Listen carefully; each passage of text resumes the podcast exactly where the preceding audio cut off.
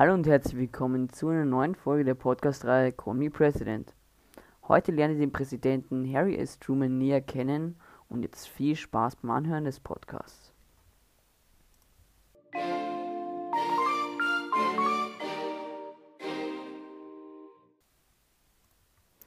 Beginnen wir mit dem Namen. Das S im Namen von Harry S. Truman ist tatsächlich kein abgekürzter Zweitname, sondern eine Initiale, die für die Namen seiner beiden Großväter steht. Seine Eltern konnten sich nicht zwischen den beiden entscheiden und gaben ihrem Sohn somit einfach nur ein S in den Namen, welches für Ship Truman und Solomon Young steht. Harry S. Truman wurde am 8. Mai 1884 in Lamar, Missouri geboren und stammte aus sehr einfachen Verhältnissen. Sein Vater John Anderson Truman war ein Farmer und seine Mutter Martha Ellen Young Truman war Hausfrau. Harry war das erste Kind der Eheleute Truman. Nach ihm folgten noch ein Bruder und eine Schwester. Von 1903 bis 1906 arbeitete er als Bankangestellter in Kansas City, Missouri, um dann seinem Vater beim Aufbau einer neuen Farm zu helfen. Denn dieser hatte durch risikoreiche Weizenspekulationen sein gesamtes Vermögen verloren. Nach dem Tod seines Vaters 1914 übernahm er die Leitung der Farm und versuchte parallel mit risikoreichen Investitionen in eine Zinkmine und Ölbohrungen Geld zu verdienen. Beide dieser Projekte schlugen jedoch fehl. Stattdessen bewirtschaftete er weiter die Farm und konnte sich mit Viehzucht und dem Anbau von Getreide ein bescheidenes Auskommen sichern. Truman musste schon immer eine Brille tragen. Schon als Kind hatte er eine Sehschwäche. 1917 meldete er sich freiwillig zum Dienst in die US Army. Zuvor hatte er einen erneuten Sehtest zu absolvieren.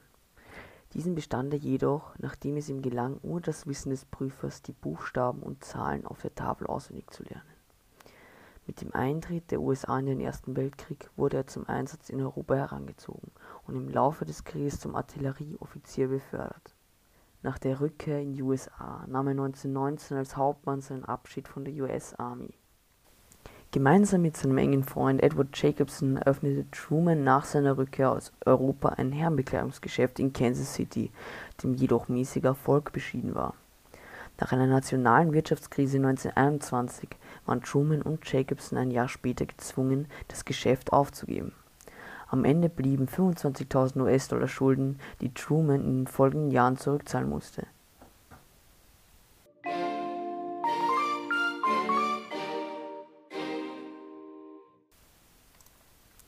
Anfang der 1920er ging der Demokrat Truman auf Betreiben des lokalen Parteiführers Tom Pendergast in die regionale Politik. Ende 1926 wurde Truman zum Presiding Judge von Jackson County gewählt. Auch bei diesem Wahlerfolg half ihm sowohl seine Bekanntheit als ehemaliger Hauptmann als auch Tom Pendergast. Auf Pendergasts Betreiben gelang ihm 1934 der Sprung in den US-Senat, dem er nach den Wiederwahlen 1940 noch bis Anfang 1945 angehörte im Kongress wurde er von Senatskollegen zunächst argwöhnisch als der Senator von Pendergast bezeichnet, da Pendergasts Ansehen aufgrund seiner Spielsucht und Verbindungen zur Mafia Mitte der 1930er allmählich schwindete. Truman hatte sich zwar von Pendergasts illegalen Aktivitäten, in die er selbst nicht verwickelt war, distanziert und betont im Senat nach eigenem Ermessen und nicht nach Pendergasts Willen abzustimmen zeigte sich aber dennoch persönlich loyal gegenüber Pendergast, dessen Gesundheitszustand sich nach und nach verschlechterte. Nach seinem Amtsantritt trat Senator Truman als energischer Befürworter der Regierungspolitik Roosevelts auf. So sprach er sich gegen Spekulationsexzesse an der Wall Street aus, die zur Wirtschaftsdepression geführt hätten und eine stärkere Regulierung des Bankenwesens unumgänglich machen würden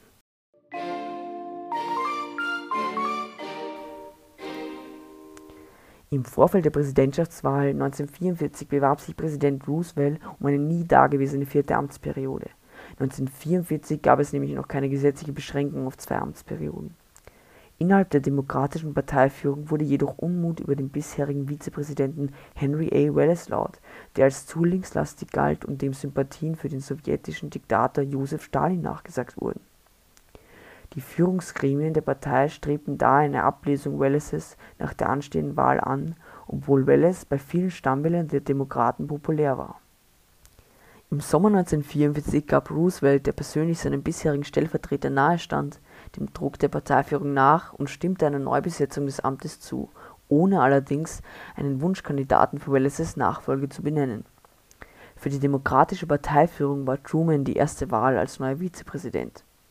Obwohl er im Kongress nicht zu den engsten Vertrauten des Präsidenten gehörte, war er als loyaler Unterstützer von dessen Politik angesehen.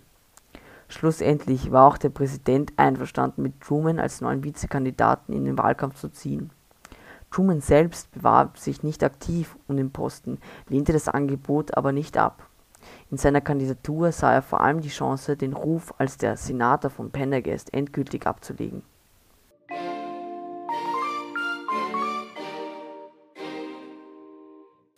Am 12. April 1945 starb der seit geraumer Zeit gesundheitlich angeschlagene Roosevelt in seinem Haus in Georgia an einer Hirnblutung.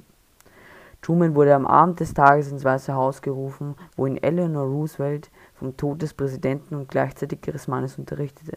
Als Vizepräsident wird man beim Tod des Präsidenten automatisch zum neuen Präsidenten, und das mag Truman in diesem ersten Moment vielleicht gar nicht bewusst gewesen sein.